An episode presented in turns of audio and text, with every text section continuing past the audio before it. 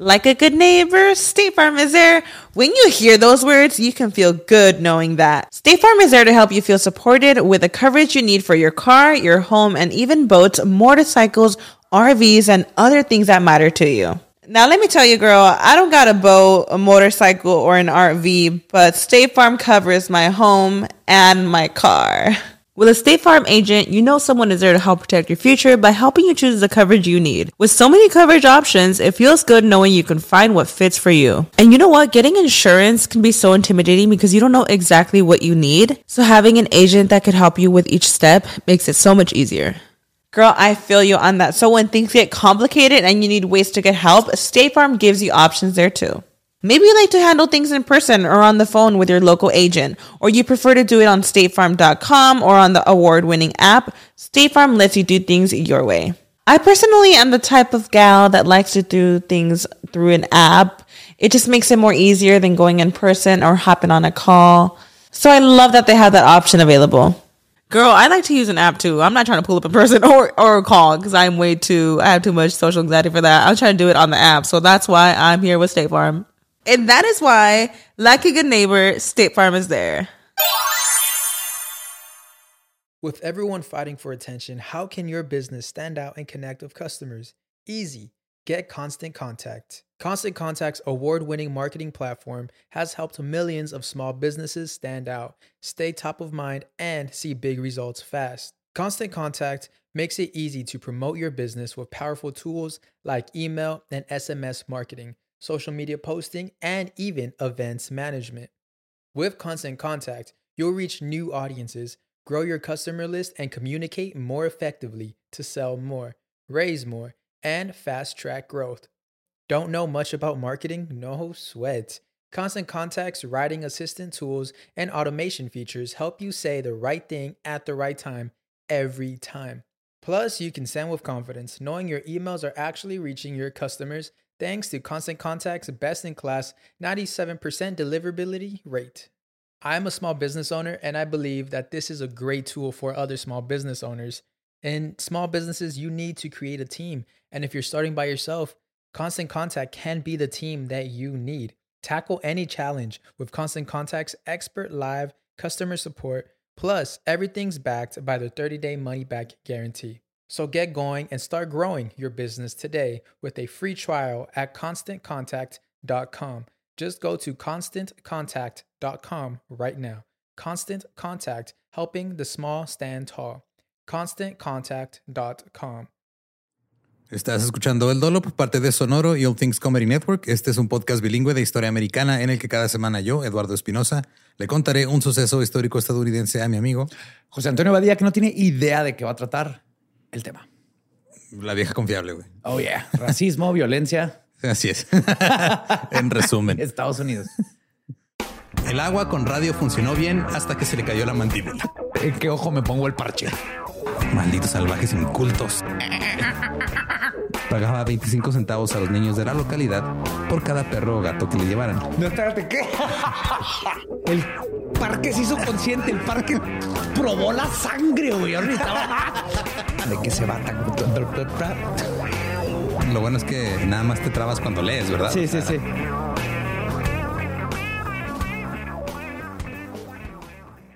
Eh, 1784. Comenzaron las primeras relaciones comerciales de los estadounidenses con China.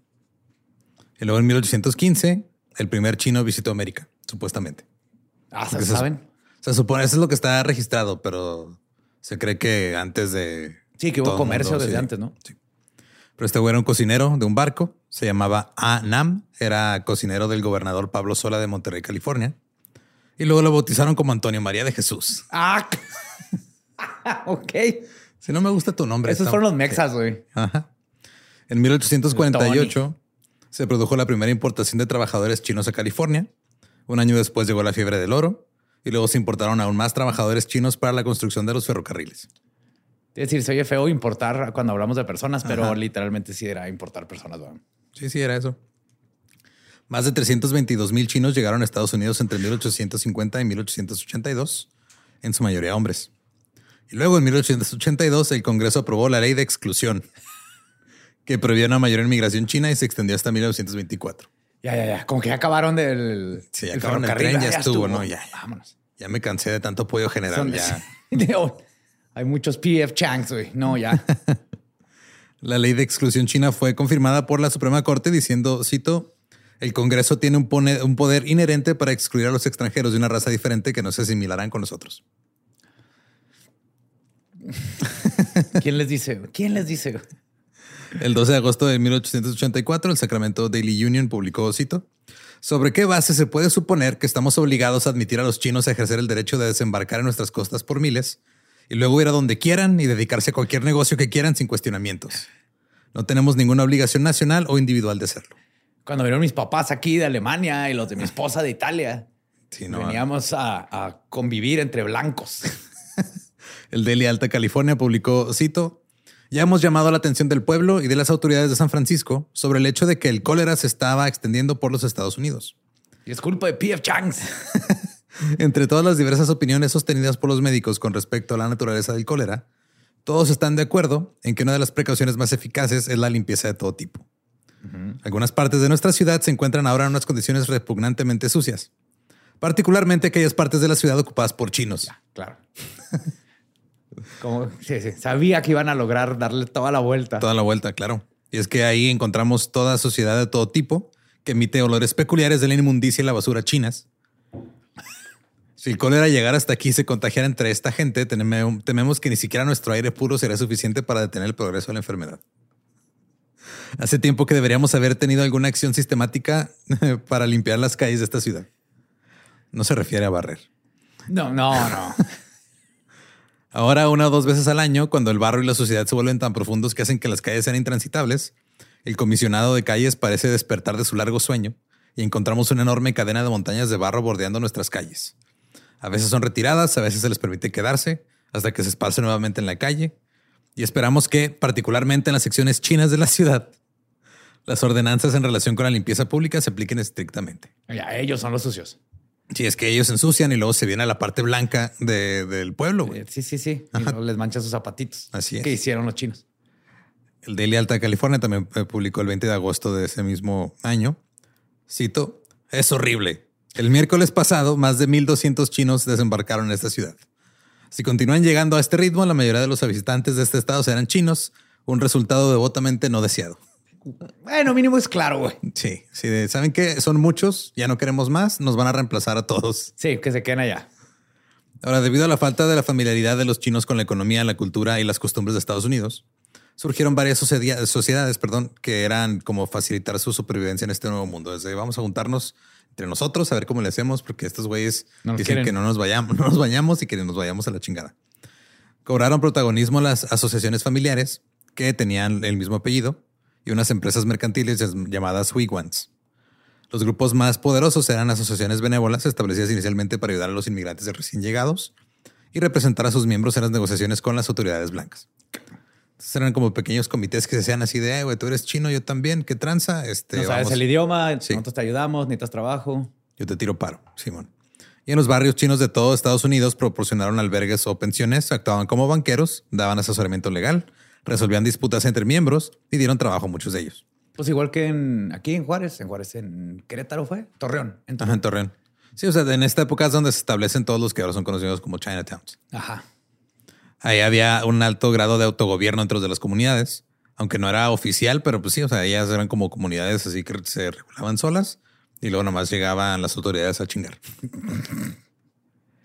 Ahora, en la cima de la estructura de poder de California estaba la fusión de varias asociaciones para formar lo que se llamó las seis compañías.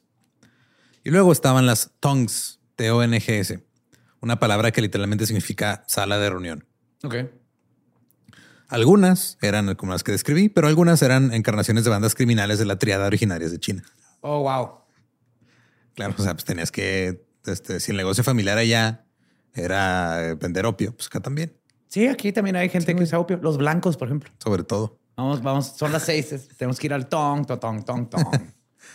Algunas eran encarnaciones de estas bandas, otras tongs eran menos siniestras y simplemente eran grupos familiares más pequeños que lo hacían para defenderse de la opresión de grupos más grandes. Otros grupos eran en gran medida asociaciones comerciales o simplemente gremios de trabajadores. Pero las tongs eran sociedades secretas y no se sabe mucho sobre ellas públicamente. oh, cool. Las actividades ilegales que se les atribuyeron bien pudieron haber sido exageradas por la prensa. Como los masones. Ajá, que las explotó como otra razón para condenar a los chinos. Había unas 50 sociedades de este tipo en San Francisco, muchas de ellas con vínculos en todo el continente americano e incluso en el extranjero. Entonces tenían como que sus, o sea, por ejemplo, eh, estabas en California, estaba un tong o una tong que era de tal familia o tal nombre tenían. Y luego también en Nueva York había como que su sucursal y luego en otra ciudad grande Ok. había su sucursal. Entonces eran como franquicias. Tomaron el control de las redes de vicios como el juego, la prostitución, el tráfico de drogas o dirigían negocios de protección. Por lo tanto, hasta cierto punto se parecían a la mafia italiana Ajá, lo que sí. y a menudo luchaban entre sí por control.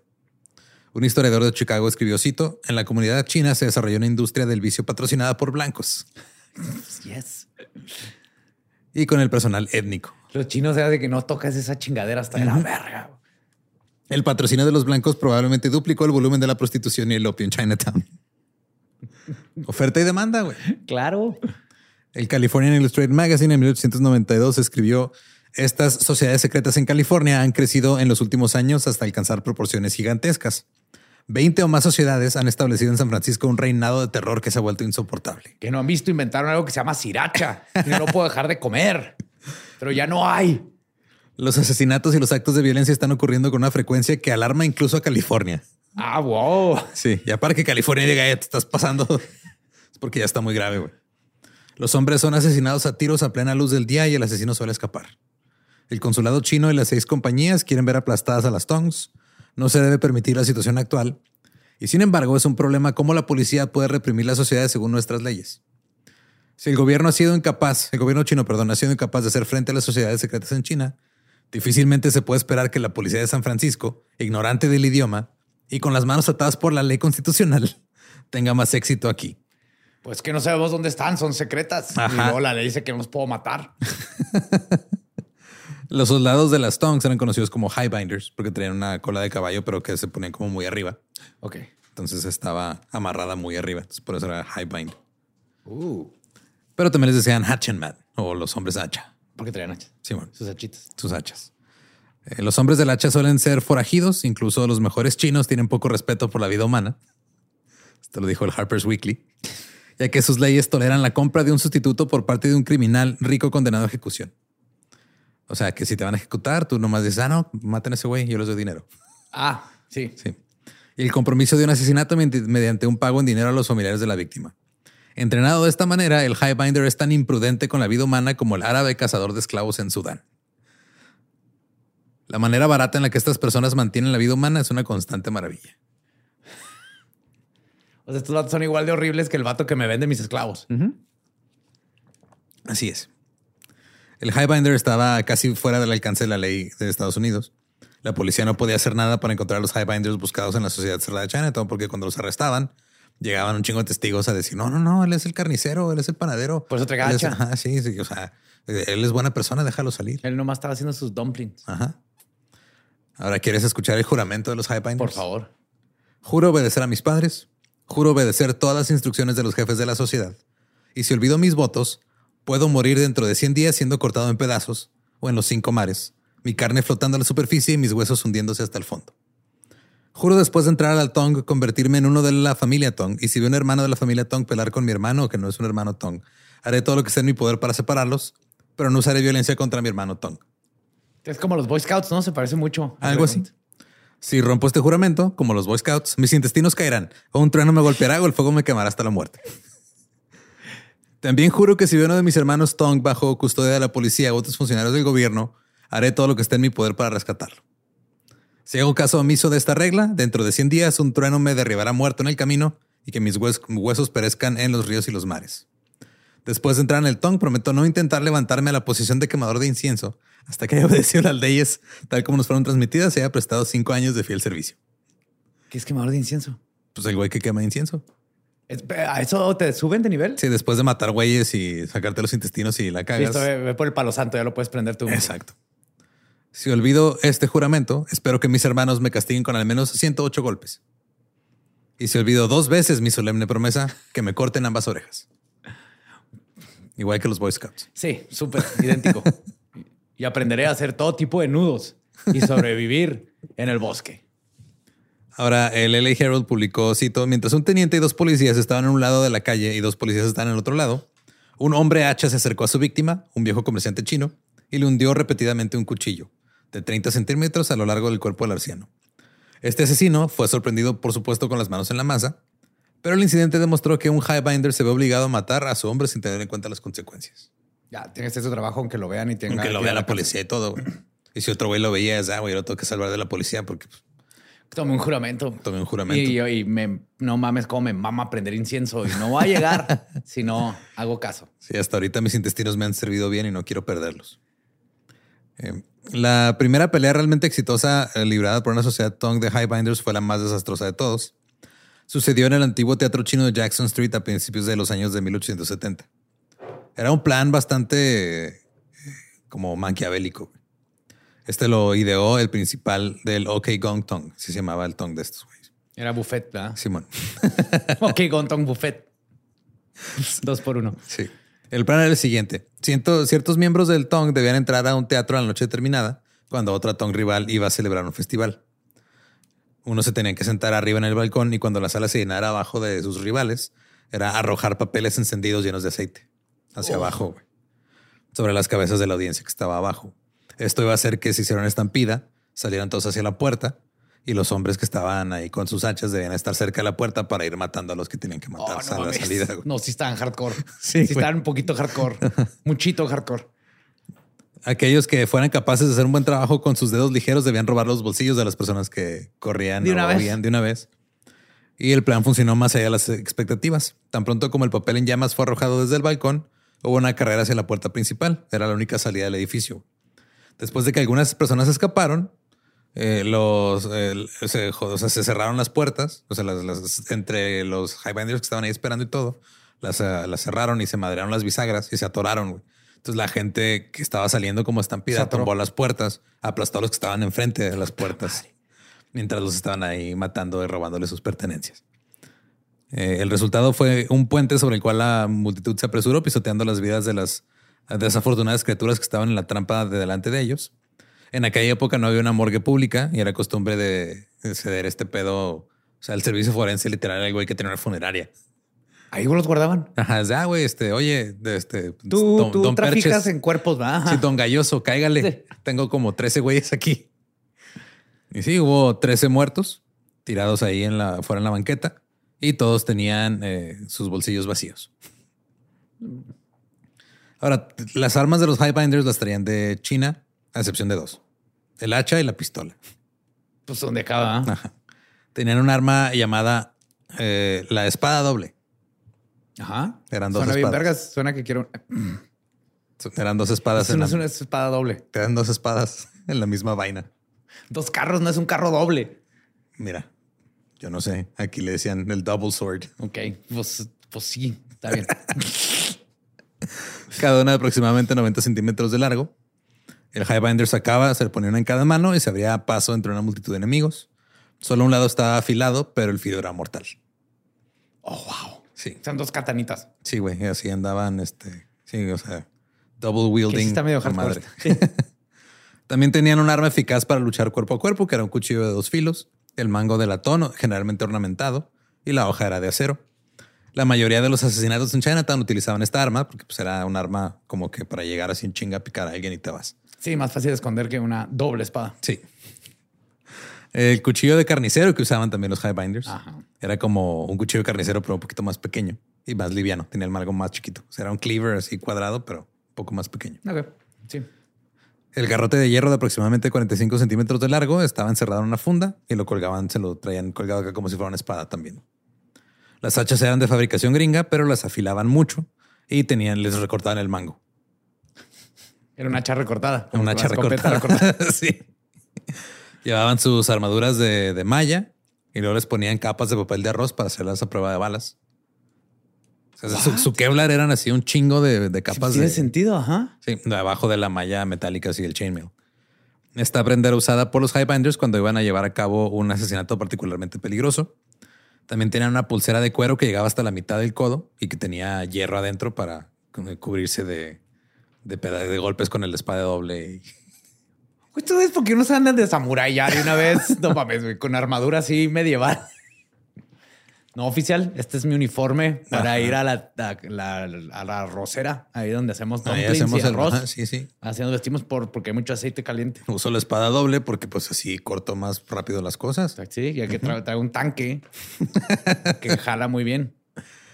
El Daily Alta California, en junio del 54, de 1854, publicó, cito, Guerra Celestial, porque así les decían también a los chinos, los celestiales. Ok. Suena un poquito menos ofensivo, pero de todos modos no era, no era, una- eh, no era un buen apodo ni un cumplido. güey. El martes pasado, los celestiales tuvieron una verdadera batalla genuina en nuestras calles. Las armas, principalmente piedras. El número de combatientes superaba los 100. Esto es una piedra doble, güey. Son dos piedras. Las bajas aproximadamente una docena de cabezas rotas. La victoria no estaba decidida, ya que las autoridades intervinieron y capturaron a ocho de sus combatientes más valientes. Fueron encerrados en prisión durante la noche, juzgados el siguiente día por disturbios y multados. Este asunto puso alrededor de 100 dólares en el tesoro de la ciudad. Los chinos de esta zona finalmente han resuelto sus dificultades, lamentablemente sin perder una sola vida. Lamentable. O sea, ellos estaban contentos de que se estuvieran matando entre ellos. Sí, güey, obviamente estaban los periódicos así, no mames que se pelearon y no, no se No murió se murió ninguno. nadie. Chinga. Todavía le debo dinero a Don Chuan. El San Francisco Call en 1904 publicó, cito, los chinos demasiado confiados hicieron una petición inusual. Eh, según Bret Hart, los chinos paganos son peculiares. Pero Louis Landong del 322 Commercial Street evidentemente piensa que los poderes de los médicos de urgencias de los hospitales no solo son peculiares, sino también milagrosos. Apareció ayer en el Hospital Central de Emergencias muy dañado. Tres de sus dedos y una porción de su mano habían sido limpiamente cortados y el celestial llevó los dedos cortados al hospital, confiando fielmente en la capacidad de los cirujanos para reunirlos con su persona. No, hombre, compa. No, tráiganme mercurio y una, unos pelos de caballo. ¿Qué digo? Ahorita se puede. Digo, Sí, es, es mucho, muy común que Sí. todavía te puedan poner dedos y que los recuperes. Te digo, hablamos del güey que perdió los brazos y se los pusieron otra vez. güey. Se puede- ahorita se puede, pero en 1904 este güey sí estaba. Sí. No, yo creo que esos tiempos, de esos dedos sabe que los tiene que quemar, si no lo van a embrujar toda la vida.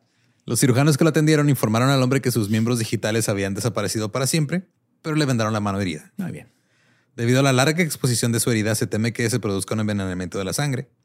El herido afirma que el domingo por la tarde un highbinder entró en su habitación y lo atacó con un hacha, cortándole tres dedos y una parte de su mano. Ahora, durante todo esto, la ciudad de San Francisco creó un escuadrón especial que estaba dirigido por el teniente William Price. Su única misión era acabar con las tongs y los highbinders. El cónsul chino había solicitado la formación de un escuadrón. El teniente Price contaba historias sobre los highbinders. Eh, dijo que una vez un carnicero chino estaba ahí eh, limpiando su banqueta. Aventó agua, el agua estaba limpia y un highbinder que estaba ahí parado se salpicó. Oh, no. Así que entró a la carnicería y le dijo, dame 100 dólares porque me ofendiste. Y le dice, dice este güey que fue con el carnicero, le dijo, no, güey, no le pagues los 100 dólares, cítalo a tal hora, dile que le vas a pagar y yo vengo y lo arresto. Pero el carnicero tuvo tanto miedo que sí le dio el dinero al highbinder. Muy bien por el carnicero. Yo hubiera hecho lo mismo. Ajá. En un momento, el teniente Price tomó 16 hombres uniformados y entraron con hachas también, porque pues había que ponerse al nivel. güey. Hacha contra hacha. güey. La única forma de combatir un hacha es con otra hacha. Y destrozaron las habitaciones de cinco de las tongs, o sea, donde sus lugares de reunión llegaron y las desmadraron a hachazos. O sea, que literalmente hicieron leña con los muebles. güey. Y donde quiera que este escuadrón iba, se topaba con armas, municiones, cuchillos, espadas, barras de hierro, de armaduras, acero, eh, todos este, así pinches trajes de chainmail casi completos. Papalotes. Eh, de una, una vez se toparon con una estatua que habías traído eh, alguien de China, que valía como unos 800 dólares. Obviamente la destruyeron a hachazos. En otro edificio había siete ídolos que también fueron destruidos, alarmando mucho a los chinos, quienes dijeron al teniente, güey, te metiste con los ídolos chinos. Ay, sí te van a matar, güey. Oh, oh. Ajá. Pero pues el teniente siguió vivo por, por lo menos este, un, un rato más. En diciembre de 1898, el teniente adoptó una nueva medida al tratar con los highbinders. Dos de los agentes armados de Price andaban ahí en las calles con unas cámaras. Estamos hablando de 1898. Ajá. Una pinche cámara enorme. güey. Sí. Ay, tú no te muevas. No te. Cinco minutos. Justo. O sea, detenían a un highbinder y lo tenían ahí parado hasta Lo que agarra- lograban tomar la foto. Hasta que saliera. Y luego pusieron las, las fotos en un libro conocido como la, la Galería de los Rebeldes Highbinders. Y después de que ya, les, ya los tenían en fotografía, les decían, hey, si te encontramos aquí dentro de 10 días, te vamos a arrestar por vagancia. Ok. Porque pues, no había como que cargos que les pudieran comprobar así tal Ajá. cual. Entonces los Highbinders comenzaron a abandonar la ciudad en grandes cantidades porque ya los estaban persiguiendo. Así funcionó. Sí. Los miembros de las Tongs de Bing On y Ping Kong emigraron a Fresno. Y luego, estos nuevos Highbinders en Fresno mataron a un Highbinder que estaba ahí local. Sí, es un desmadre, güey. Los de Fresno pidieron ayuda a sus hermanos Tongs de San Francisco. Y la policía dijo, sí, qué chido, que se vayan, güey. Ya, Ya, no lo logramos. Así como cuando el Texas manda a su gente queremos". A California. a California. También había una guerra en Sacramento en ese momento. Varios hombres se fueron para allá. Para diciembre de 1898, el teniente Price puso fin a la lista gratuita en los teatros chinos, porque había una lista. Literal, era, o sea, llegabas a un teatro chino y te dejaban pasar gratis si eras highbinder. Más que nada para evitarte problemas. Sí. O sea, es como cuando llega un güey este, y le quita los celulares a todos y les paga la cena. Ajá. Simón. Entonces, este, lo único que tenían que hacer los highbinders antes era llegar a la puerta y los dejaban pasar. Pero, pues los administradores tenían miedo de que si no los dejaban pasar al teatro chino, pues iba a haber pedos. Entonces, Yo creo por eso te hacías este Hatchetman, ¿no? sí, güey, para Saber poder Book entrar. of Mormon gratis.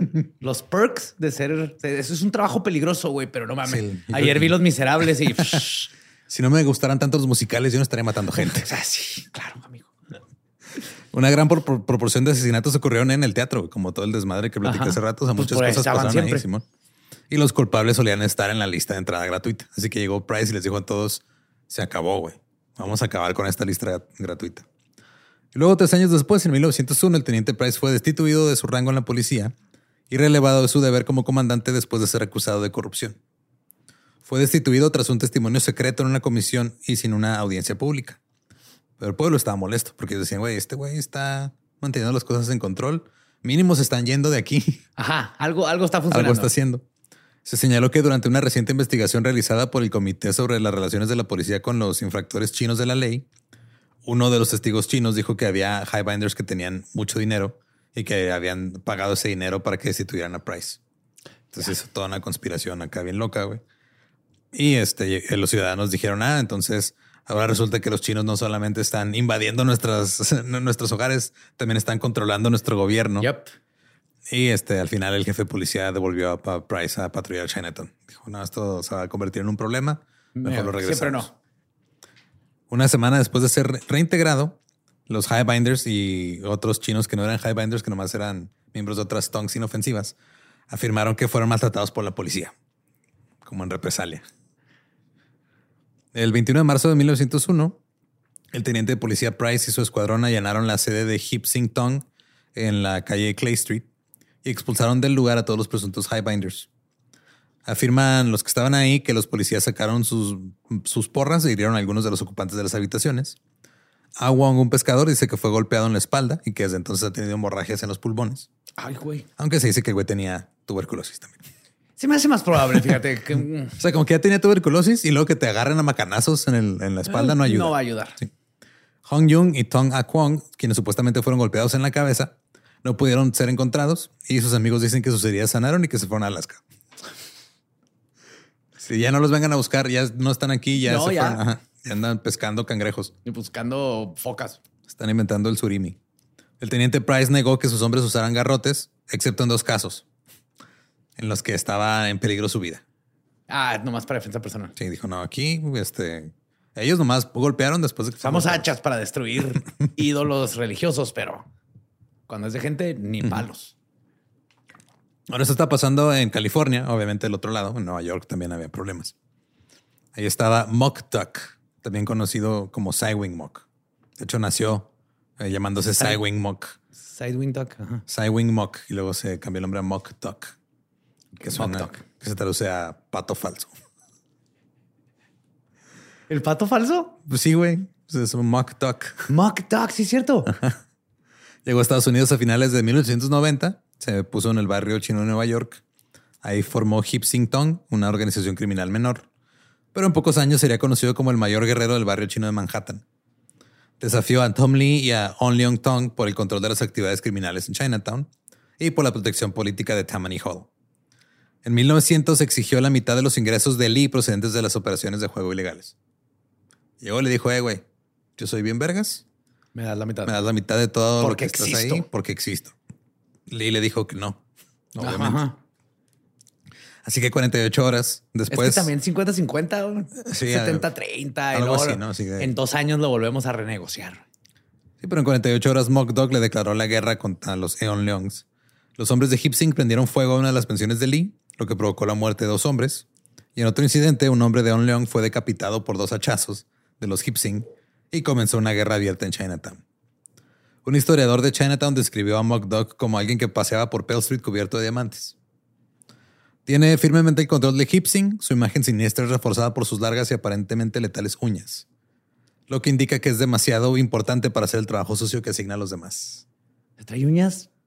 Trae de, unas- ajá, de Chinatown, la película. sí, güey, y trae esas uñas supuestamente para eh, demostrar que él no se tiene que ensuciar las manos. Ya. Como un símbolo de Sí. mi trabajo. Mátalo tú porque a mí se van a romper las uñas. Ajá, me acabas de hacer Sí, no puedo. Ajá. Mock Dog sobrevivió a repetidos atentados contra su vida. Vestía un chaleco siempre de, de, de malla. La prensa lo nombró la paloma de arcilla de Chinatown, que no sé qué significa. No, ni yo. Supongo que Clay Pigeon porque es a los que les disparas. No sé. O sea, Ajá, pues es como pero de pues no les han disparado. tiro al blanco. Y también le decían al alcalde de Chinatown. Durante varios atentados contra su vida, se dice que Mock simplemente se agachaba en la calle y empezaba a disparar contra sus atacantes con dos pistolas o la pistola doble Es lo que tienes la pistola doble. y con los ojos cerrados. Wow. Nomás para inf- de infligir Ah, miedo, sí, se ve más místico de Sí. lo que creo que es. El problema fue cuando Doc empezó a romper las reglas. El teatro chino de Doyer Street siempre era considerado terreno neutral.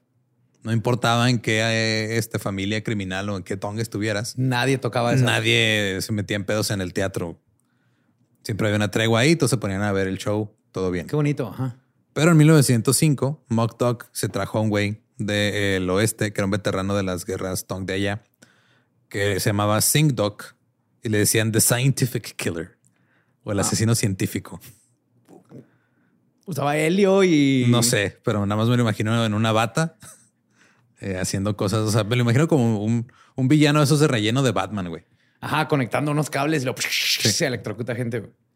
El 7 de agosto, Mock fue a la estación de policía, discutió con el capitán de distrito por haber encerrado a algunos de sus hombres. Y exactamente a ese mismo, en el mismo tiempo que Mock Dog estaba allá, Sing Dog, el científico, y otros hombres entraron a los pasillos del teatro chino. Había, traían este, unos cohetes, los prendieron y empezaron a salir humo y chispas y ya los aventaron así contra la multitud. güey. Y todo el mundo es año nuevo. No mames, sé que no conozco el calendario chino, pero cuando cae. Eh, estas explosiones eran una señal para que los pistoleros abrieran fuego. Sacaron sus pistolas de sus capas marrones y los sicarios Tong comenzaron a disparar hacia el área designada de la Tong rival, porque sí los sentaban Sí, separado. separados, pero están en el mismo cuarto. Sí. Entonces empezaron a disparar hacia el área donde estaban los Onlyong Tongs. Las balas les llegaron a ellos, eh, empezaron a, pues, a caer algunos heridos, otros muertos. Y cuando entró un patrullero llamado Young Young al, este no es este chino, nomás se llama Young Young, o sea, es Ah, Juan Joven. Juan Joven, ajá, sí. Entró al teatro, el entró al, teatro y lo vio en llamas. Y había varios este, miembros de Onlyong Tong muertos. Estaban Lee Yuk, ah, ¿Es ¿es el intermedio o de qué me perdí? Ah, Eh, entre los muertos estaban Lee Yuk, Yu Yuk, Ong Smuk y Wei Yung Sing. Güey, es ONG-SMG, Ong Smuk. Ong. Ok. Ong Smoke. Eh, Después de que le ofreciera una recompensa por Dog y el resto de su Tong, Mock Dog formó una alianza con unos rivales que eran el Four, Four Brothers Tong y aprovechó la cruzada reformista iniciada por el clérigo Charles Parkhurst, porque eran estos güeyes que estaban con todo el pedo de la- el- las nuevas religiones y las nuevas cosas. Dijeron, "Ah, vamos a aprovechar este pedo para ver qué provecho le podemos sacar a esto. Dog se hizo pasar por un hombre de negocios y le proporcionó información sobre las operaciones criminales de On Leon a Parkhurst. Y Parkhurst obviamente dijo, oh, esto, es, esto no es de Dios, vamos a denunciarlo. Las autoridades empezaron a allanar fumaderos de opio y casas de juego. Sin embargo, las operaciones más lucrativas, esas no les dijo dónde estaban. Porque su plan era, como al principio Lee no le quiso dar la mitad, le voy a chingar todo lo demás. Ajá. pero me voy a quedar con, o sea, no les voy a decir dónde están las que más generan lana y voy a llegar con él y le voy a decir, ahora sí me das la mitad o te chingo también esto. Ya. Pues bien pensado. Firmaron una tregua en 1906, pero al año siguiente volvieron a estar en guerra. Moktok finalmente derrotó a Ali en lo que se denomina la guerra Bokum Tong de 1909-1910. Fue arrestado varias veces durante la siguiente década. Eh, ahí, durante ese tiempo, también varias veces lo intentaron asesinar. Pero solamente fue condenado una vez a, a prisión. Eh, estuvo dos años en la prisión de Sing Sing. En 1932 llegó a un acuerdo con los gobiernos de Estados Unidos y China para declarar la paz entre los Tongs de Chinatown y se retiró a Brooklyn, Muy bien. donde vivió hasta su muerte el 23 de julio de 1941. Qué a gusto. O sea, él- Hizo su Relax. desmadre, luego habló con los gobiernos de Estados Unidos y China y dijo, ah, miren, yo los pongo ahorita ya todos en paz y me voy a Brooklyn a... aprender a usar la espada de reversa. es como una espada, pero la espada sale hacia abajo. Ahora también, este, digo, no nada más estaban en grandes ciudades como San Francisco y Nueva York, también estaban en pueblos pequeños. Estaba el pueblo de Weaverville, en California. Ahí eran alrededor de 2.000 chinos en 1850, después de que se encontró oro. Por lo general se decía que los chinos retomaban lugares abandonados, formaban pequeñas aldeas, a veces de como unas 100 personas, se comunicaban poco con las demás ciudades y que los mineros americanos les tenían celos, los consideraban una molestia y los, los alejaban violentamente de cualquier excavación que hubieran encontrado. Es que traen palas dobles, entonces cargan el doble rápido y sacan el doble de oro. ¿Cómo le hacen? El problema es de que los chinos atesoraban celosamente cada onza de oro de oro que encontraban. No lo vendían. Ajá, y, se iban a China con él. No compraban ropa americana, que traían su propio, este, su propia Sí, su vestimenta de allá. Traían su propio ganado, viven de arroz, no compraban hamburguesas, no O sea, iban a McDonald's. Sea lo que sea, no le reinvertían a la economía en la Ajá. que vivían. Entonces, por eso los, los odiaban los mineros. Digo, por eso y porque eran chinos. Ajá, sí. Estos chinos se dieron en dos facciones, unos conocidos como los cantones y los Hong Kongs. No sé si se decían así entre ellos o nada más los blancos les decían así. Probablemente. Ah, pero eran los cantons y los Hong Kongs. Hubo problemas entre estas facciones. Ocasionalmente uno u otro provocaban ahí un desmadre eh, eh, o golpeaban o herían a uno de la facción contraria y se agarraban, a- se armaba la campal.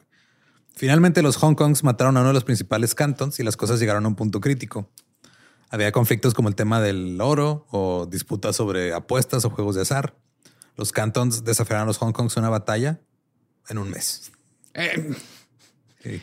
¿Qué estás? ma- Batalla, va a caer la muerte mañana. ¿Puedes? No, ¿Cómo está tu este, agenda? Híjole, sabes que esta semana estoy bien ocupado, güey, pero creo que por ahí en dos, tres, creo que puedo abrir un Por espacio. tres semanas de tengo que ir a Hong Kong. De hecho, Mm, ok. sí, sí, sí. Ah, pues entonces cuando regreses, yo ese mes lo tengo libre. Ándale, perfecto. Ahí sí te va, a- te va a matar. En un mes. Los patrones de los cantons entraron a una herrería local. Les mostraron al herrero una pica, sí, nomás un palo con un, un pico y le preguntaron cuánto nos cobras por hacer 100 de estos de acero. El herrero le dijo un dólar Sencillo con o doble. ¿Quieres la doble pica o la sencilla? Sí. Le dijo que un dólar eh, con 50 centavos cada uno. Güey, ¿eso costaba un pico? Ajá. Eh, hecho a mano. Wow. Ajá. Qué buenos tiempos Es aquellos. que compraron en volumen también. Ajá, Entonces, sí, está hecho. Ajá. Eh, Se dice que aproximadamente una hora más tarde, el jefe de los Hong Kongs entró a una con un herrero, con este mismo herrero, y le dijo, ¿cuánto cuestan 100 picas de estas? Y le dijo un dólar con 50 centavos. Entonces, el Hong Kong le dijo al herrero, te doy dos, dólares por cada uno ¿Sí me si, nada más- si me los haces a mí y no les haces a esos güeyes. El herrero le dijo, ok, está bien. Poco tiempo después regresó el jefe de los Cantons y le dijo que si el herrero dejaba el trabajo a los hongkongueses le daría dos dólares y medio por, Por cada, cada uno. pico. Ajá. El herrero dijo, está bien. Güey, ese día llegó a la casa así. Mija, nos vamos a Las Vegas. No me vas a creer lo que me acaba de pasar. Durante tres semanas pasó día y noche fabricando armas de guerra chinas. También hacía lanzas muy pesadas de tres puntas, unas guadañas, pero que eran como, como cepillo. O sea, estaba- estaban bien raras. Busqué O sea, fotos. y- está haciendo Enter the Dragon hoy. Sí, güey. Sí, o sea, incluso dice que ah, llegaban así lo- las facciones así a recogerlas y dice, güey, todavía ni siquiera se, se enfrían.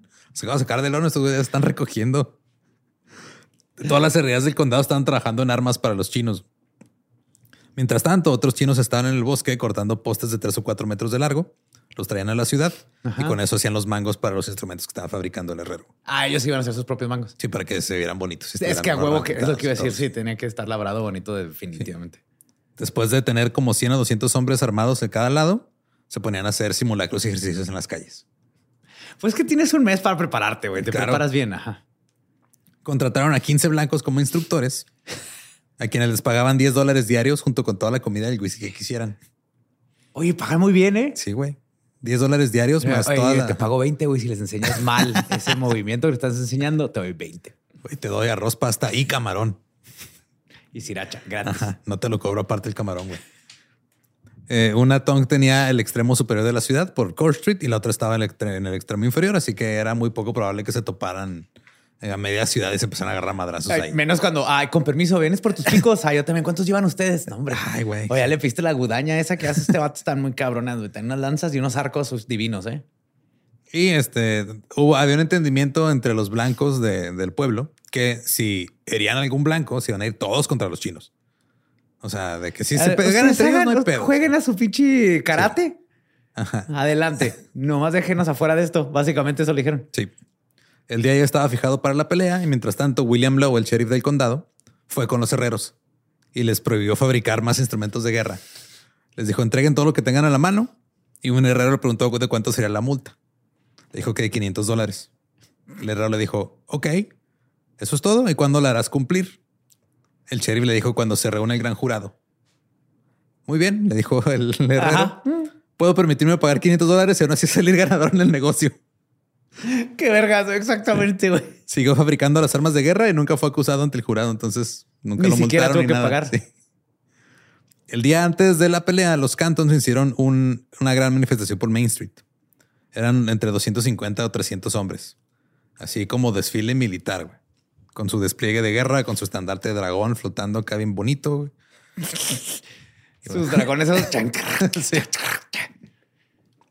Los Tenían niños su- haciendo malabares. Obviamente, estos niños que hagan malabares, y no, ¿qué van a decir los Hong Kongs que no tienen niños que hacen Ajá. malabares? Y los, estos globos de Cantoya, ¿o cómo se llaman? Simón. Tenían su apariencia guerrera, marchaban arriba y abajo por las calles. Llegó el día señalado para la batalla y la ciudad se llenó de cabecillas hostiles. Era una reunión de los dos clanes. Los mineros blancos de todas las partes del condado vinieron a ver la diversión. Claro, mira, mija, tu papi hizo esa lanza que trae ese caballero de ahí. Sí, Con la yo que acaba de saqué- atravesar al otro. Yo saqué el acero para esa guadaña como cepillo raro que no entiendo cómo funciona. A la hora señalada, los ejércitos hostiles se enfrentaban entre sí en formación de batalla. Los Era Hong una Kongs- guerra bien hecha. Sí, güey. Los Hong Kongs estaban separados en dos grandes grupos que estaban más o menos como a 100 metros de distancia uno del otro. Y los Cantons, que eran un poquito menos, estaban todos juntos. Supone que eran como 100, este, 100, Hong 100 y Kongs. 100 Hong Kongs en dos lugares y 150 Cantons en uno, así más o menos. Oh, shit. Ajá. Eran como 250 más o menos contra 150. güey. Y los Cantons estaban pues, más compactos esperando el desmadre. El campo de batalla estaba lleno de gente. El sheriff Lowe estaba tratando de convocar un grupo para detener la pelea. Se acercaba a un hombre y le decía, eh, ¿cómo te llamas? Te voy a hacer ahorita este policía, ayúdame. ¿Neta? Sí, güey. Y le decían, no, nosotros venimos a ver la pelea. Claro. El entendimiento entre tanto los blancos como los chinos era de que no se deberían usar armas de fuego en la pelea. Es lo que te decir, que, que uno que nadie se le ocurrió, oiga, me hace unas pistolas. ¿Cuánto me cobra por una pistola? Que la lucha debía realizarse con sus propias armas de guerra. Qué chingón. El heredero John Carr eh, relató lo que pasó en la pelea. Eran mucho más de las dos en punto y todavía no había pelea. Los ejércitos hostiles estaban uno frente al otro gritándose todo tipo de insultos en su propio idioma. Finalmente empezó a correr el rumor de que no iba a haber pelea. ¿Qué pasó? Que estaban- No, estaba lloviendo. Sí, no, es que Se va a estaban, posponer. estaban gritando, "Eh, eh, eh, agárrame, agárrame. No, suéltame, suéltame. No, no, agarra más fuerte, más fuerte. Que estaban engañando a los mineros que habían venido desde tan lejos para verla. Claro. Eso era más de lo que los mineros podían soportar y no iban a soportarlo. Después de esperar hasta que se agotara la paciencia, comenzaron a unir a los dos ejércitos y hacerlos luchar, quisieran o no. ¿Qué culero? ¿Te da miedo o qué? ¿Te- ¿Ya viste lo que está diciendo? Que su pico está más grandote que el tuyo, güey. ¿Qué vas a hacer? ¿Qué vas a hacer? 40 o 50 de los muchachos se pusieron detrás de cada ejército y comenzaron a lanzar rocas y empujarlos. Culo Mientras- si no, culo si no, Sí, culo si no.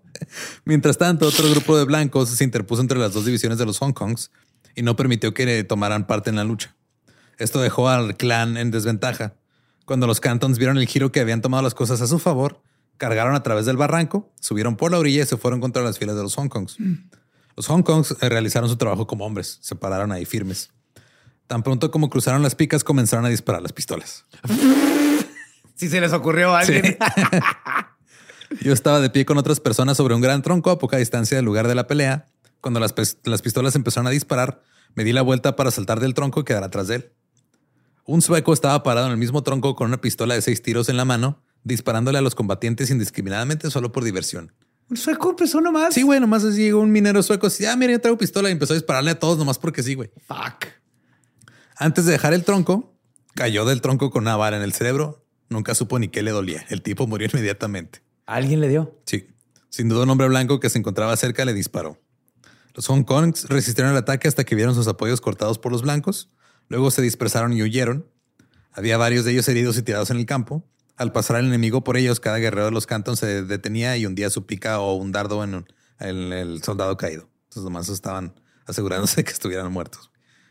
Algunos de los muertos tenían al menos 20 heridas. Hubo muertos en cada lado, pero los Hong Kongs fueron los mayores perdedores. Los blancos actuaron injustamente en el asunto, impidieron que la mitad de los Hong Kongs participaran en la lucha, lo que desanimó al resto. Los cantons tenían pistolas escondidas y cuando estaban cerca comenzaron a usarlas con efectos letales. Esto se le quitó lo divertido un poquito. Sí, algo. Ya cuando llegaron, Mi hijo, tápate los ojos. Creí que esto sí iba a estar menos salvaje. sí, es como cuando vas a una pelea de box y el güey se desploma y luego ya no, ya no despierta. Cuando vas a ver una película con tu papá y hay, hay sexo, Ajá. se pone raro para todos. Sea, en la película, ¿verdad? Sí. y bueno, igual se pone raro para todos. Ajá. Cualquiera de las dos situaciones va a ser rara para todos.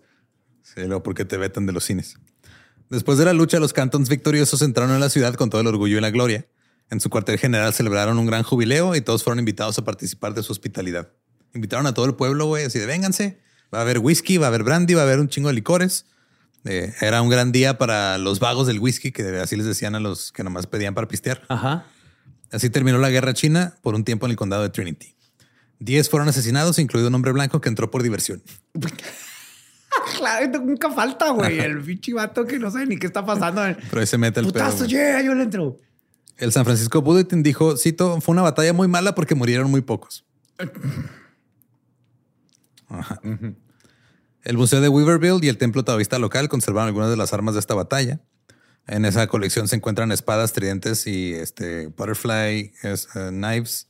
A los bolo. Sí. Y un, un chingo de diferentes armas que pues, fueron hechas por los herreros locales. Y están. Las tienen los que ganaron fueron los herreros, güey. Sí, la neta, güey. Eh, fueron ah, algunas de las primeras armas tradicionales chinas documentadas en los Estados Unidos. Y hay una placa que marca el lugar de la batalla, que está justo enseguida de una escuela. la escuela primaria Weaverville. Ahora había otro güey que se llamaba Fong Ching, pero todo el mundo le decía Little Pete. Él nació en Kaogong, en Canton, China, en 1864 y llegó a San Francisco cuando tenía 10 años. Fue a la escuela dominical de la, perdón, de la misión metodista china, aprendió a hablar inglés y había dos asociaciones en Chinatown, los Samyops y los Siyops. Él se metió a los Samyops. Se convirtió en el intérprete y dirigía los negocios porque pues, era el que mejor hablaba inglés. Ah, que tenía desde mucho tiempo antes ahí. Sí, aparte era, era, era presentable, era guapo, eh, era eh, así como que muy derecho, tenía a su esposa, tenía a su hijo, no tenía ningún vicio, no tomaba, no se metía opio, no hacía chingaderas. Era muy inteligente y tenía la, eh, la capacidad de mimetizarse con los blancos. Básicamente. Sí, Little Pete. Era extremadamente ambicioso, incluso cuando solamente ganaba 10 dólares al mes mientras trabajaba en una zapatería. Con eso mantenía a su familia. güey. Cuando Pete adquirió un conocimiento suficiente del negocio del calzado, pidió prestados unos cientos de dólares y estableció una tienda llamada FC Peterson Company. Le puso ese nombre para que los blancos se entraran, asustaran sí. y supieran de qué se trata y todo. Ajá. Ahora es lo que conocemos como ir al centro del paso a caminar ahí, a ir a comprar zapatos con los chinos. Ajá. pero este güey lo hizo mucho tiempo antes. Luego se convirtió en uno de los líderes Tong más importantes de todos los tiempos. Un turco describe cómo conoció al pequeño Pete. Dice que era el principal highbander de América del Norte, vivía en opulencia y en el, lujo- en el lujoso barrio chino, en el lujo, perdón, en el barrio chino de San Francisco. Y las únicas personas que vivían en la costa oeste de los Estados Unidos durante la época de Pete, que no sabían todo sobre él, era porque estaban eh, de plano viviendo abajo de una roca o porque estaban en, asilos, en asilos para sordos, mudos o ciegos. Todo el mundo sabía quién era ese güey. Ajá. El equipo de Highbinders, del cual Little Pete era el líder, estaba en guerra con otra pandilla que estaban sedientos de la sangre de Little Pete. O sea, todo el mundo lo quería matar, güey. Luchaban en San Francisco y sus alrededores. Con una ferocidad y velocidad que obligaba a los enterradores chinos a hacer hasta tres turnos de ocho horas. What the fuck? Cuando el pequeño Pete marcaba algún individuo, individuo chino importante rival para la muerte, su rival era encontrado muerto sin ninguna marca de violencia, pero con unos metros de finísima cuerda de piano bellamente enrodada en su cuello. Mira, no soy un profesional en violencia, pero creo que eso es un signo de violencia. A lo que se refería es de que este güey los mataba elegantemente, los otros güeyes nomás llegaban a tirar hachazos. güey. Sí, o sea, llegaba por atrás, te ahorcaba y Ajá, bye. ahí, ahí estás, todo bien. A los demás llegaban así. Era brutal. No era, y Eran este toscos no. y llegaban a tirar hachazos. Este güey no, este era elegante. Eran, era un, un criminal elegante. A través de toda esta carnicería, el pequeño Pete caminaba tan despreocupadamente como un diácono, pasando el plato de, de la ofrenda. Se dice que mil hachas lo esperaban a cada hora del día y de la noche, pero se la pasaba sin miedo. Tenía 30 esposas y 30 sirvientes. Era millonario y patrocinaba los juegos de azar, otros juegos de su raza, porque había un juego que, se llamaba Fantan, que es un juego de apuestas. Entonces decían, ah, son apuestas, pero en chino no lo entiendo, son juegos de su raza. Y este se la pasaba también eh, apostando en las carreras de caballos y muchas cosas.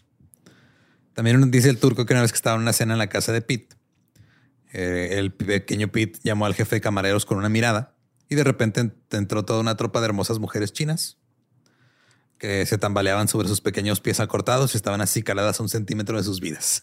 Ay, güey. Sí, o sea, pues las tenían así. Como, sí, sí, como muñeca. Se dirigían primero hasta Little Pete, su marido, y luego se iban con el invitado Little Pete, se sentaban en su mesa y comían delicadamente su extraña cena china. El, el pequeño Pete me preguntó, ¿quieres una? Y yo pensé que se refería a las aceitunas. Dije, gracias, no como aceitunas. Luego me miró con sorpresa y preguntó, ¿quieres una esposa o tal vez dos? wow. Y luego agitó su mano y No, señaló pues a tal vez deja ver qué tan lleno termino. y lo ya veo si después del postre. Sí, es que luego ya ves que o sea, a lo mejor si agarro una ahorita me va a dar hambre en dos horas.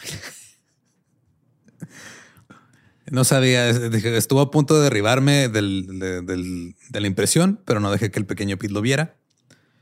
Le dije que no necesitaba una esposa o dos en ese momento. Le dije que tal vez la próxima vez. Ahora Little Pete le pagaba a los funcionarios de la ciudad, en especial a Charles Buckley. Y con esto ya la gente sabía que tenía mucha influencia en San Francisco, porque Charles Buckley era de las autoridades más grandes de San Francisco. Entonces, se tenía comprado a todo el mundo. güey. Su tongue tuvo tanto éxito que otra facción de criminales se organizó para hacer, o sea, otras se tuvieron que unir, así como, así cuando, como cuando juntaron a HBO con Time Warner Ajá, sí. para es que competir contra las Netflix. prestaciones de los vatos de allá están más chidas. Hicieron su, su propia corporación, su tongue llamada Bo Sincere. Había mucha hostilidad entre estas organizaciones. Pete constantemente lograba escapar. Así que decidieron que la única manera de conquistar a Pete era matarlo. Y al enterarse de esto, Pete contrató a un guardaespaldas para que pues, lo estuviera con él todo el tiempo. Su guardaespaldas traía una armadura de malla que pesaba 15 kilos Ay, güey. y traía unas cadenas de acero. Como Goku. Sí, güey. Una vez fue atacado por miembros del Sway on Tongue, pero Little Pete traía un sombrero reforzado con acero. Sí, güey. Las películas y caricaturas como que no están ya tan ficticias ahora que estoy viendo todo esto, güey. Holy fuck. Sí, o sea, podía haber traído un casco, pero no traía un sombrero De reforzado con acero. claro, como Odd Job, el de James Bond, que tenía filos sus sombreros. Entonces creo que existió una de esas madres. Sí. Y logró luchar contra los hombres armados con sus hachas y garrotes y sobrevivió. Y desde entonces ya todo el mundo lo veía como invencible. Pues sí. Eh, Una vez su guardaespaldas se encontró con Jen Yuen, un highbinder rival, en la esquina del callejón de Spofford y Washington Street. Después de unas palabras, Lee Chuck sacó una pistola y le disparó cinco veces a su rival. Los oficiales lo persiguieron. Este güey les quiso disparar, pero se atascó la pistola. Lo atraparon. Lee este, fue arrestado. El Little Pete se acercó al oficial Martin y le dijo, te doy 400 dólares si dices que no pasó nada aquí. Así que Martin dijo, ni madre, y también arrestó al pequeño Pete. Por soborno. Sí. El 5 de agosto de 1886, un gran jurado lo acusó de intentar sobornar a un oficial. Pasó cuatro años en la prisión de Folsom. What the fuck? Tenía 25 años cuando entró a prisión. güey. A la madre. De hecho, cuando estaba en prisión se creía que más o menos había matado unas 25 personas, pero nomás lograron ajá, comprobarle que había intentado sobornar a un güey. En septiembre de 1890, la policía estaba de guardia en Chinatown en busca de más desmadre que pudiera pasar. Dijeron, va a haber más tiroteos. De hecho, estaba la policía cuidando a los rivales de Little Pete, güey. Sí, así este güey te tiene ganas, construyó un man. cuarto lleno de espejos güey, y hay armas ahí extrañas. Ten cuidado. Los que, los que entiendan esa referencia, los quiero. Entonces ya, este, ya no estaba en prisión este güey, pasan los años. En 1896 contrata a otro guardaespaldas. Esta vez era un hombre blanco. El 23 de enero de 1897, Pitt y su guardaespaldas estaban ahí en una barbería. En este punto ya como que la guerra había quedado en el olvido. Pero Little Pete seguía teniendo cuidado, seguía teniendo a Claro. su guardaespaldas. Ni una sola vez en esos ocho meses se había mostrado siquiera eh, un hombre armado a su lado o alguien que hubiera intentado matarlo ni nada, pero él Como que seguía ya, con ya su- se les había olvidado. Mientras estaba ahí conversando con su guardaespaldas, el barbero le estaba enjabonando la cara y le dijo, le dijo, Pita, mira, vamos a vendedor de periódicos, güey, ve por el periódico porque aposté un chingo en una carrera. Y en lo que fue el guardaespaldas, aparecen Lim Jong y Shooting Up, dos asesinos. güey. Shooting up. Shooting Up, sí. Shooting up, ajá. Bajaron corriendo de las escaleras de la barbería, sacaron sus pistolas. Uno agarró a Pete del pelo y le dispararon, le atravesaron el cráneo. Y ahí murió Little Pete. Eh, por quitarte su sombrero. Trae su sombrero de acero y por decirle a guardaespaldas que fuera a comprar el periódico del día. Ajá. Y por no eh, ver a up. Se dice que los asesinos regresaron a China después de haber cobrado la recompensa. La viuda de Little Pete cobró 50 mil dólares del seguro y los asesinos cobraron 3 mil dólares por, por la recompensa. Les fue bien. ¿Sabes cuántos picos son, güey? ¿Tres mil dólares? Bueno, depende si hay un rival o no haciendo unos. Ajá. El día del funeral, miles de personas llegaron de ciudades vecinas para presentar sus últimos respetos. Se estimó que había al menos 30 mil en los barrios chinos mientras se llevaban a cabo los servicios. Holy. Y todos los Tongs, fueron o no rivales, suspendieron sus negocios. O sea, hay respeto ahí de todas maneras. Ahora, el terremoto de San Francisco en abril de 1906 mató a unas 3 mil personas y los incendios posteriores destruyeron Chinatown. Entonces, este fue el principio del fin para los clanes de guerra y los Tongs y todo esto. Ok. Fue la naturaleza. Sí. La mayoría de los Tongs simplemente desaparecieron con el barrio chino. En 1925, Cleveland era la quinta ciudad más grande del país y se llenaba de nuevos inmigrantes. Sus 800 mil habitantes vivían en barrios llenos de bares clandestinos y locales de juego protegidos por policías sobornados. Había mafiosos italianos, judíos e irlandeses que estaban haciendo un chingo de dinero con el contrabando de alcohol, que era la prohibición. El director de seguridad de Cleveland, Edwin Barry, envió a sus escuadrones para destruir cualquier cosa ilegal que hubiera. Fueran barriles de whisky, No fueran máquinas tragamonedas, fueran Los lo que fuera. Playboys, no, lo Sí. que fuera. Llegaban también así con sus hachas a desmadrar todo. De hecho, se dice que era este güey tan ruidoso y tan desmadroso que le decían eh, Roaring Barry o Barry el, el rugidor. En 1925, en septiembre, G-Shock, miembro de los Onleong Tongs de Nueva York, eh, de- pero en- sucede en Cleveland, Ajá. fue asesinado ahí en, en su habitación. Estaba en su litera y dicen que su cabeza casi estaba despegada de su cuerpo. Se fue una espada. Sí, tal vez doble. Posiblemente doble. Encontraron cuchillos, martillos y un cuchillo de carnicero llenos de sangre. o con cuchillos y cuchillos de cardineros, carniceros llenos de sangre. Sí. Contra la pared había una tabla de madera salpicada de huellas dactilares ensangrentadas. Y esta era una víctima más de las guerras Tong. Esta guerra había durado un año y había pasado en varios puntos del país. O sea, tenían pedos en Nueva York y luego de repente en Cleveland matan a este güey y luego en otro lugar matan en otro lado a, a alguien más. Así que el jefe de policía ordenó que arrestaran a todos los chinos de la ciudad de Cleveland.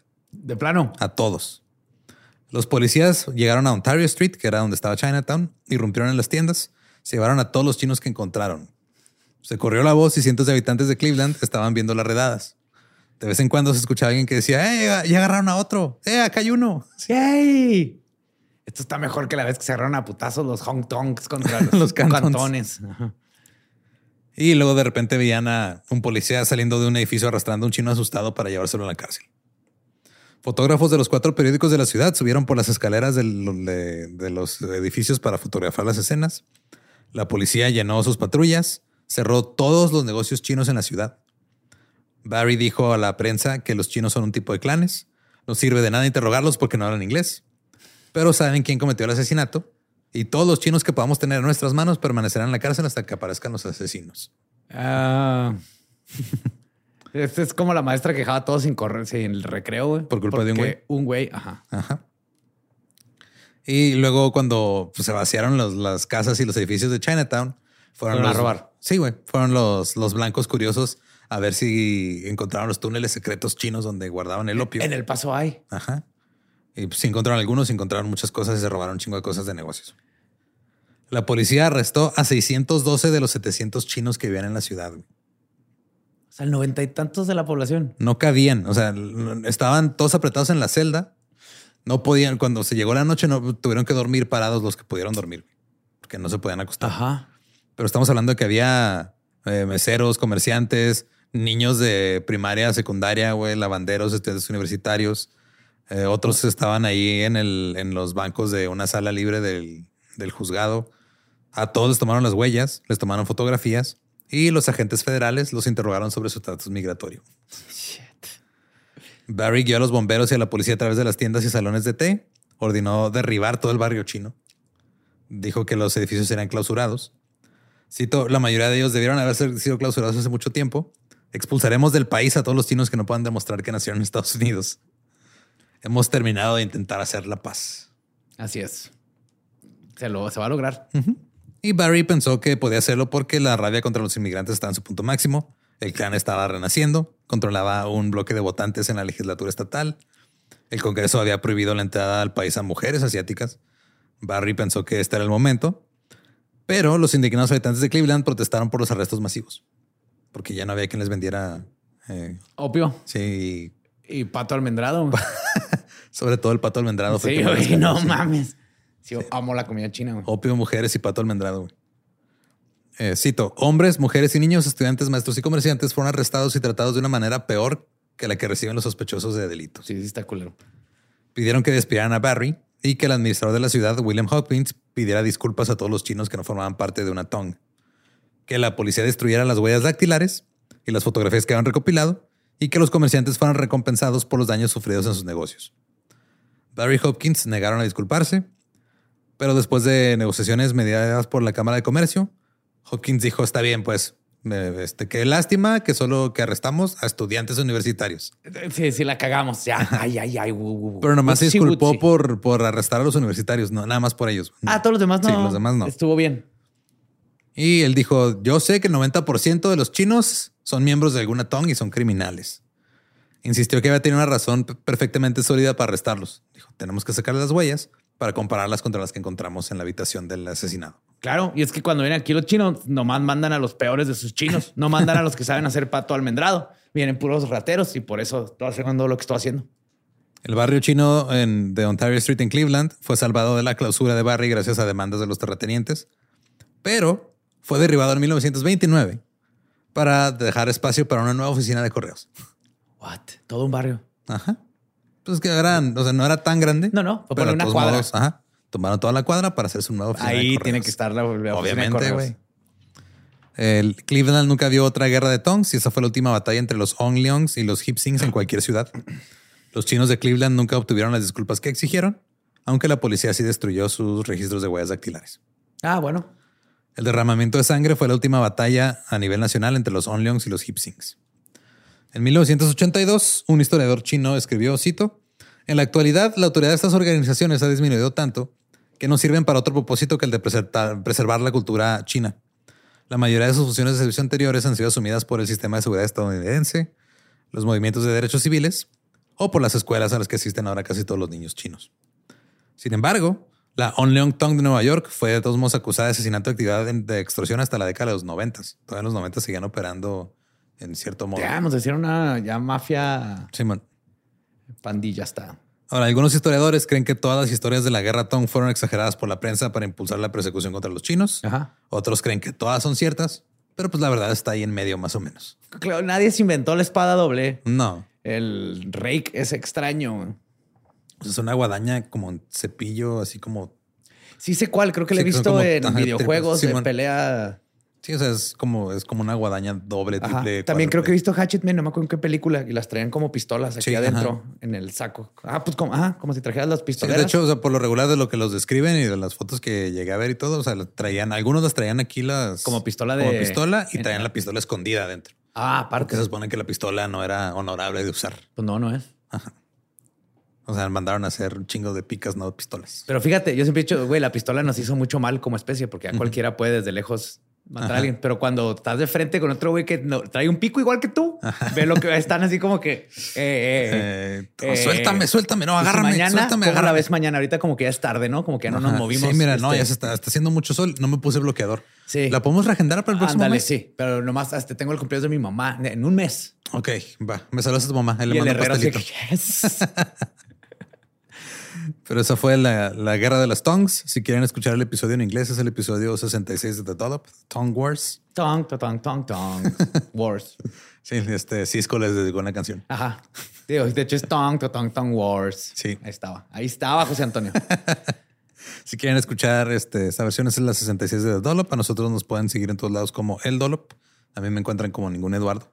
A mí me encuentra como el va diablo. Y si no conocen su historia, están condenados a emocionarse por escuchar doble espada. Espada Me doble. decepcioné.